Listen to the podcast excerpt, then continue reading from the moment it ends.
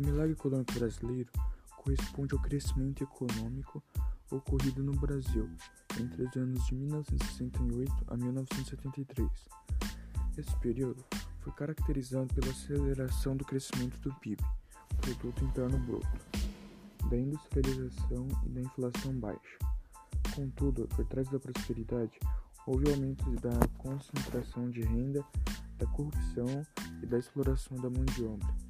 O início do milagre econômico está na criação do Programa de Ação Econômica do Governo, o PAEG, na gestão do presidente Castelo Branco, que governou durante 1964 a 1967.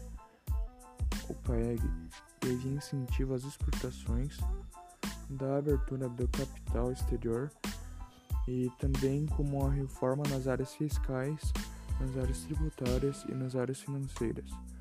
Durante o milagre econômico, o PIB, o PIB alcançou 11,1% de crescimento anual. Para centralizar as decisões econômicas, foi criado o Banco Central. Da mesma forma, a fim de favorecer o crédito e resolver o déficit habitacional. O governo instituiu o SFH, Sistema Financeiro Habitacional, formado pelo BNH, o Banco Nacional de Habitação, e pela CEF, o Caixa Econômica Federal. Também favoreceu a criação de bancos para estimular o mercado de capitais e a abertura de crédito para o consumidor melhorando, entre outros, o desempenho da indústria de automóveis. Além disso, nada mais que 274 estatais como a Telebrás, a Embratel e Infraero foram abertos neste período.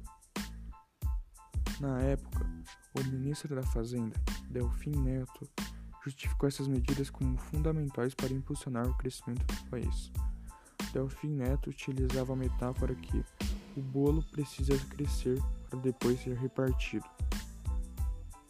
Além das medidas de incentivo, o milagre econômico foi concretizado por meio de obras de grande porte como estradas e hidrelétricas. Entre estas, podemos citar a rodovia Transamazônica, que une o Pará até a Paraíba, a Perimetral, a Perimetral Norte, que vai do Amazonas, atravessa o Pará, o Amapá e chega em Roraima, e a ponte Rio-Niterói, ligando as cidades do Rio de Janeiro e Niterói. Podemos mencionar também as usinas de Itaipu, as usinas de energia nuclear de Angra e a Zona Franca de Manaus. Os recursos para essas obras foram obtidos por meio de empréstimos internacionais, que elevaram a dívida externa. O financiamento internacional também foi empregado para alavancar projetos de mineração como os da usina de Carajás e Trombetas, ambas do Pará.